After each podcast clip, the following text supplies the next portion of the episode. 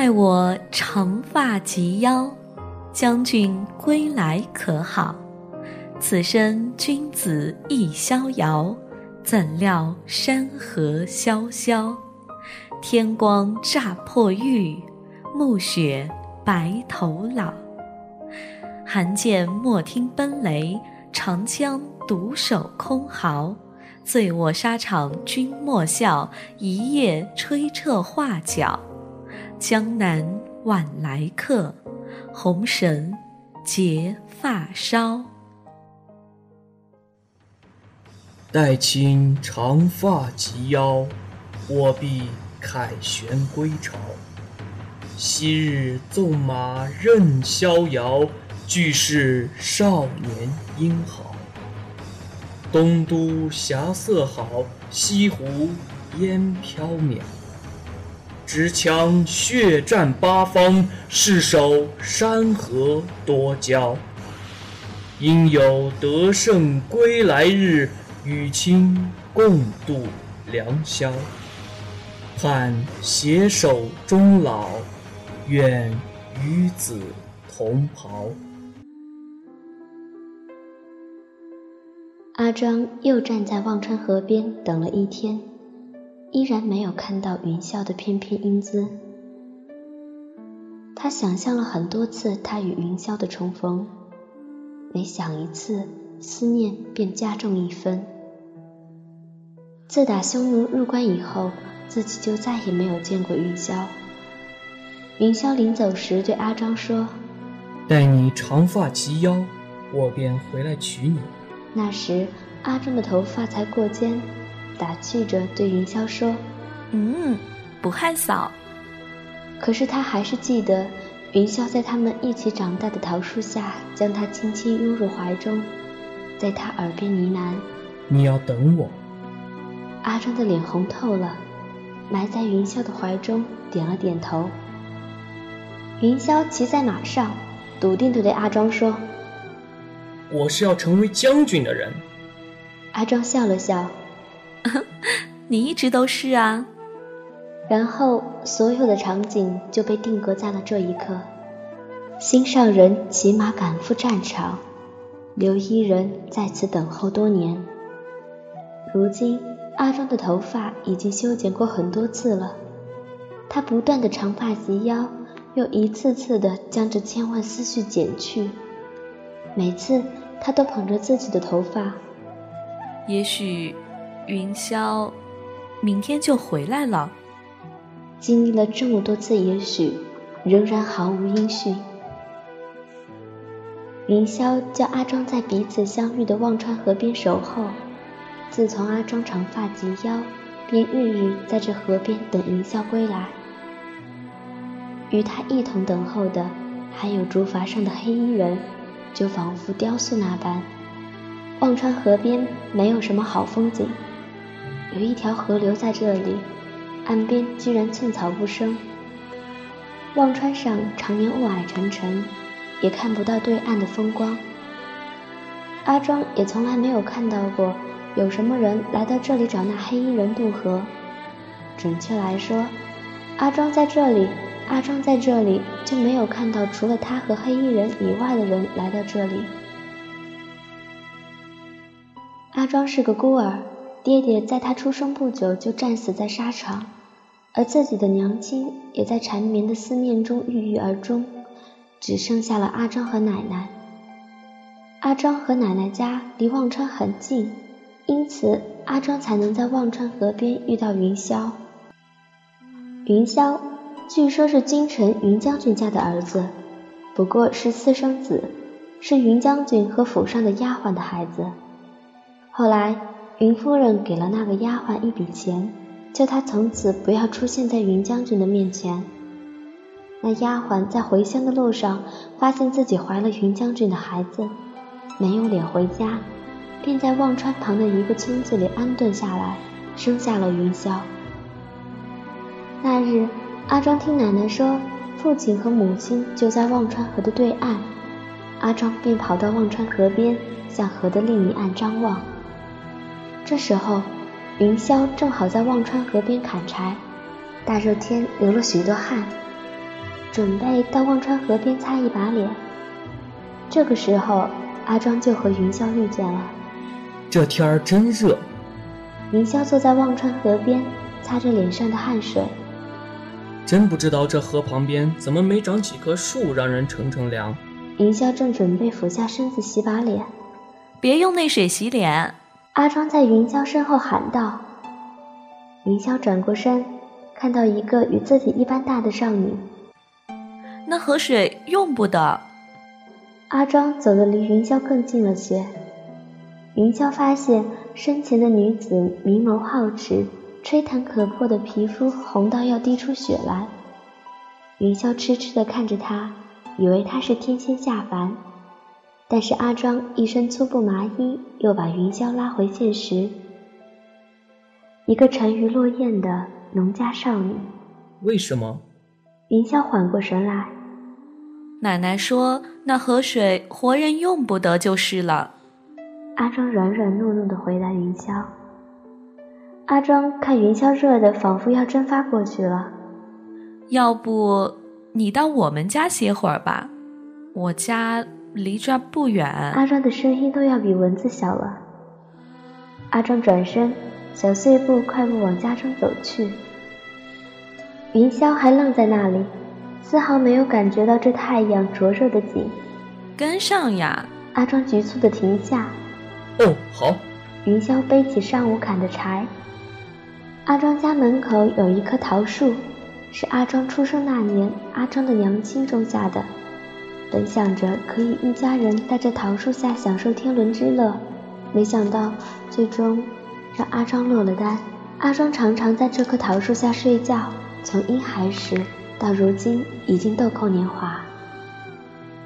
阿庄常常想，树在人在。树亡人亡，阿庄觉得这棵树就是自己。阿庄的奶奶常常对着忘川坐着，一坐就是一天。偶尔，阿庄会听奶奶讲各种神仙鬼怪的故事。今天奶奶说，爹和娘就在忘川的对岸。奶奶见有客人来了，起身准备去烧水。阿庄把奶奶扶着坐下，奶奶您坐着。我来，阿庄啊，把客人招待好。奶奶浑浊的眼神中透露出一丝欣喜。云霄不好意思地站在桃树下。嗯，不必这么麻烦。云霄在阿庄家坐了一下午，奶奶给他们讲了一下午的故事，讲的就是旁边那条河的故事——忘川河，黑衣人。那引渡人岂不就是神仙？云霄可激动了。自然，他能看见阳界的人，也可以看见阴界的鬼。奶奶坐在椅子上，朝着忘川的方向看去。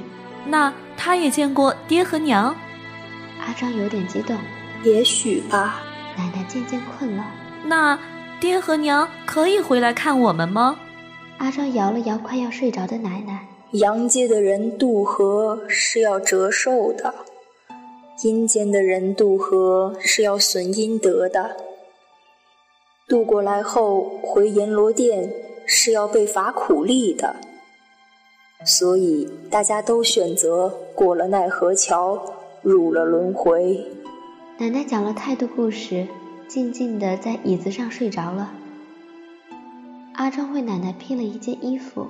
阿庄，不必伤心，你爹和你娘呀，一定在奈何桥前相聚，开开心心的入了轮回。云霄咧开嘴笑了笑，只可惜我都没见过他们。阿庄望着忘川的方向，但是他们一定都很爱你，无论他们在哪，对吧？云霄拍了拍阿庄的肩膀，嗯，阿庄也柔柔的一笑。自从在忘川河边两人相遇后，云霄常常借着砍柴和打猎的理由来阿庄家里帮忙，或者两个人静静的坐在奶奶身边听故事。两个孤独的少年很容易惺惺相惜，而渐渐的，这种珍惜在他们成长的过程中，变为了少男少女之间只可意会不可言传的情愫。云霄十八岁这一年，匈奴入了关。阿庄，我想去战场上找我爹。云霄靠在桃树上，突然冒出了这个念头。阿庄没有反应过来。如今匈奴入关，爹一定会带兵打仗，说不定我可以编入爹的军队，哪怕看看他长什么样子也好。云霄的语气中居然有一丝落寞。阿昭还是没有搭话。听娘说，爹是大将军，那么我一定也有带兵打仗的潜能，说不定我爹还会赏识我，认了我这个儿子呢。到时候我也是将军了。想到这里，云霄仿佛看到了自己与云将军驰骋沙场的样子。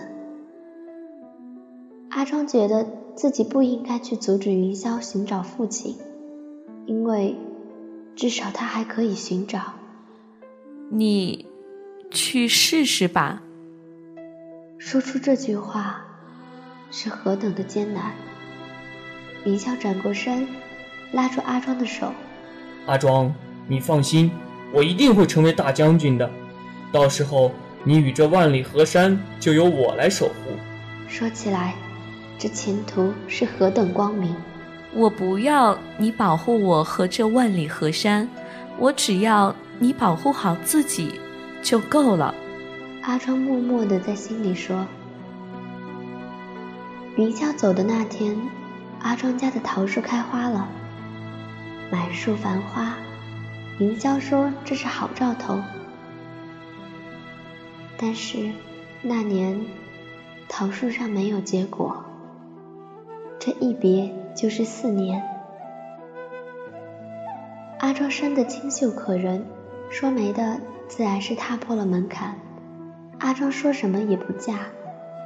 后来那些人都觉得阿庄不识抬举，又加上阿庄渐渐过了适嫁年龄，就没有媒婆再来劝阿庄出嫁了。奶奶从头到尾都没有说什么，由着阿庄的性子。当时最后一个媒婆走的时候，奶奶对着桃树说了句：“哎。”这痴儿，阿庄便这样等了云霄四年，却迟迟不见云霄归来。这天，打铁铺老庄的小儿子跑过来告诉阿庄，匈奴被击退了，大军凯旋而归，也就是说，云霄回来了。阿庄日日早起梳妆打扮，为的是让云霄回来就看到自己最美的样子。在忘川河边一站就是一日，再是一月，但是云霄还是没有回来。阿庄心想，许是在路上有什么要紧的事给耽搁了。然后又是一个月，阿庄哪知道，云霄现在就在忘川河边，不过是在另一边。又快到了一年桃树开花的季节了，但是今年的桃树看起来无精打采，没有任何要开花的预兆。阿庄的身体也和这桃花一样无精打采，渐渐孱弱了起来。但是阿庄还是日日在忘川河边站着，只是今天不见了那黑衣人的身影。阿张料想，这引渡人怕也等不过吧，上何处偷懒去了。阿庄最终还是倒下了，身体敌不过思念，在床上不省人事。偶尔在梦中遇见云霄，碰到他时，云霄便灰飞烟灭。一遍又一遍，阿庄好似再也起不来了。河对岸的云霄站在一大片血红的曼珠沙华中，不断眺望着对面。可是雾太大，什么也瞧不见。当年云霄入了军队，的确得到了不少人的赏识，最后也被编入了云将军的队伍，在军中占有不起眼的一席之位。好歹终于看到了爹，爹是多么英武的一个人啊！一颦一蹙都那么有威严，常年在战场上厮杀的他，散发出一种看破红尘的沧桑，不断吸引着云霄靠近。但是云霄离云将军最近的时候是在战场上，在云霄死的时候，那天正好是最重要的一场战役，胜者为王，败者为寇。云将军亲自上阵杀敌，所有的一切都被压在了这一场战争上。战场上，云霄一直在云将军不远的地方斩杀敌人。这时他看到有人从云将军背后偷袭，而这时云将军正忙得不可开交。云霄冲过去，与那人同归于尽。此前他在爹的眼睛里。看到了惊愕和感激，接着云霄就来到了这片曼珠沙华中。云霄知道这里是哪里，他知道阿双就在对面等着他。今日这河边多了一个黑衣人，黑衣人在雾霭中撑着长竹竿站在竹筏上，就仿佛在等待着什么。云霄走了过去，上了竹筏。你知道上了这竹筏，你就损了阴德吧？引渡人仿佛将他们的故事听完了。渡不过去，掉到河里，你就是一世孤魂，无法投胎了。我知道。云霄看着河对岸。渡过去，你就得在奈何桥下受一百年煎熬。引渡人迟迟不肯开船。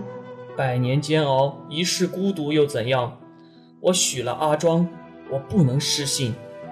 云霄坚定地看着引渡人，引渡人摇了摇头，转身去撑船。这忘川河，无论是人是鬼，渡起来都是那么困难。每一个浪都有把这船掀翻之力，这条人鬼界限渡起来又那么漫长，无论是人是鬼。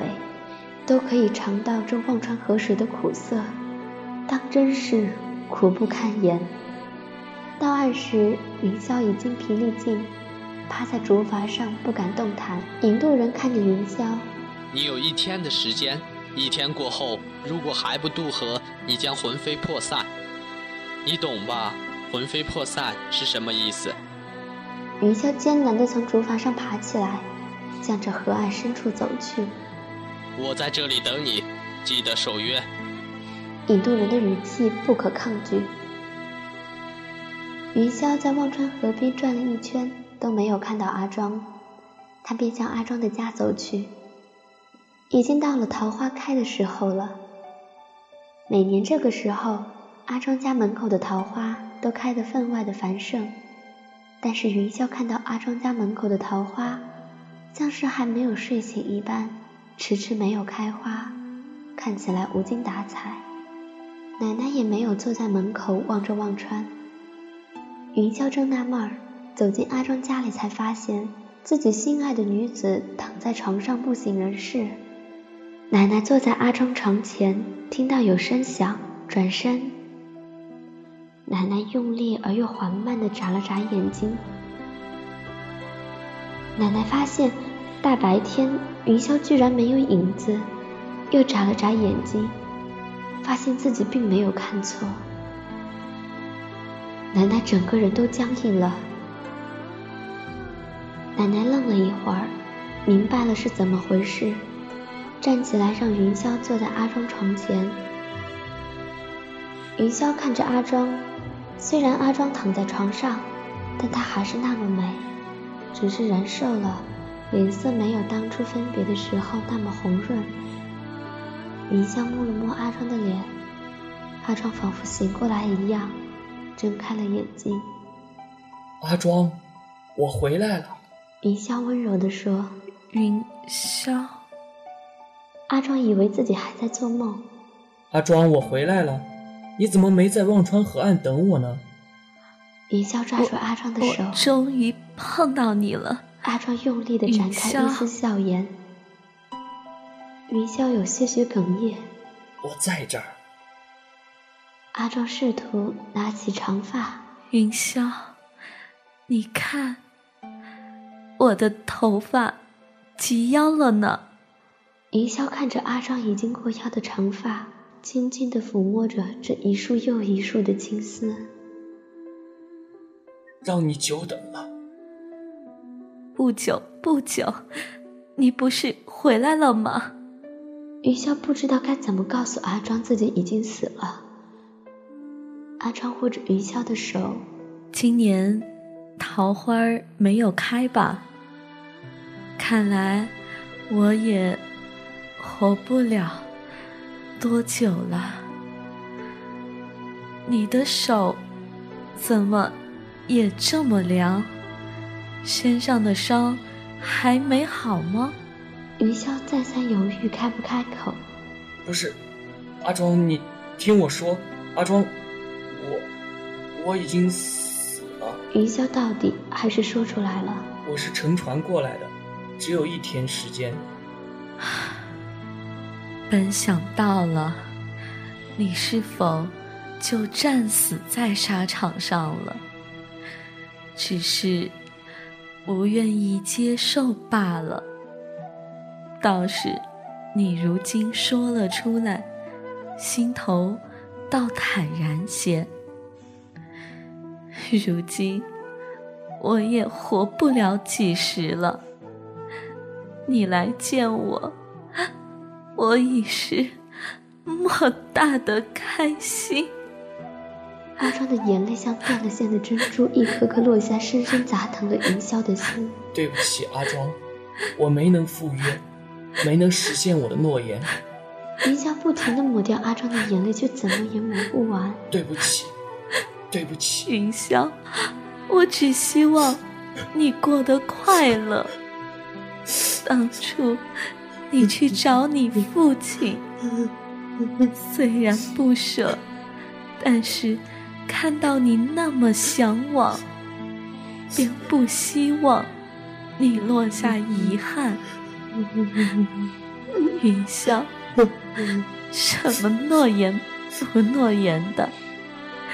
现在你在我身旁，我便知足了。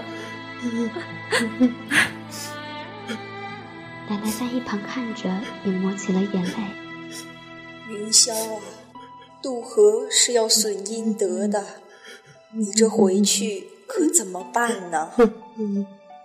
痴儿啊，都是痴儿啊！奶奶不停的在云霄背后叹气。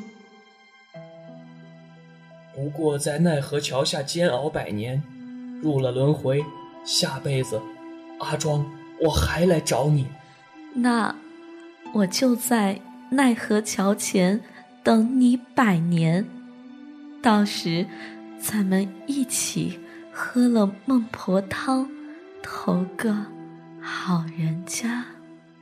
阿庄的声音渐渐变小，奶奶，帮我梳妆打扮一下吧，我不想这么难看的在奈何桥上等上。百年，阿庄想要坐起来，无奈已经没了力气。好，好，咱们阿庄是最美的阿庄，奶奶一定把你打扮的漂漂亮亮的。奶奶擦干眼泪，拿起桌上的梳子，一梳白头到老，二梳白发齐眉。三叔子孙满堂，看看我们阿庄，这么美的女子，嫁给了这么英武的云霄，真是天赐良缘，郎才女貌啊！奶奶就这么静静的为阿庄梳着头，阿庄好似新嫁娘一般，幸福的笑起来。奶奶牵起了云霄和阿庄的手，轻轻的将两只手叠在一起。云霄，我美吗？阿庄躺在床上，梳着精美的发髻，穿着殷红的嫁衣，好似下凡的仙女。美，比天上的仙女都要美。云霄不住的点头。阿庄最后一丝力气已经耗尽。云霄，我在奈何桥前等你。这次你一定要赴约。我一定，这次我一定赴约。这一别又将是百年，画面就这么定格住。少年守约身已死，衣染红妆赴黄泉。引渡人将云霄渡回了忘川的另一岸。谢谢。云霄的声音依然有一丝哽咽。不客气。引渡人看着他，眼底有一丝悲伤。他等了你这么久了，你来生就不要负他。不会了，只可惜他还要等上我百年。云霄内疚不堪。告诉你个好消息，你父亲知道你是他儿子，并且认了你，皇帝也封了你为将军，你也算实现了你的诺言。引渡人的话里察觉不出语气。父亲认了我是好事，只是这功名早已是身后事，来生只希望在个平常人家和家人还有阿庄一起享天伦之乐。云霄看起来并没有想象的那么开心。告辞，我想我们还是会再见的，只是到时候我已经不是我了。云娇转身，后会无期。第二日。阿庄家门前的桃花开了，满树繁花，绝无仅有。这世间最不乏的就是痴男怨女，情为何物？竟个个都是痴儿。呵，自己还不照样是个痴儿？百年光阴，日日都是煎熬。一红衣女子在奈何桥前站了百年，今天。将军终于要从奈何桥下出来，等了百年，不怕这份情已经变了味儿吗？孟婆问阿庄。不怕，他出征时叫我等到长发及腰，我等了；我死时他叫我在奈何桥前等百年，我也等了。只要看到他还在我眼前，我就不后悔。阿庄今天的笑容格外幸福。等你，不怕他最后忘了你。孟婆已不懂这人间的情情爱爱。不怕，只要我们足够相爱，他便生生世世都记得。阿庄，我来了。依旧是当初忘川河边熟悉的声音。黛青，长发及腰。盼携手终老，愿与子同袍。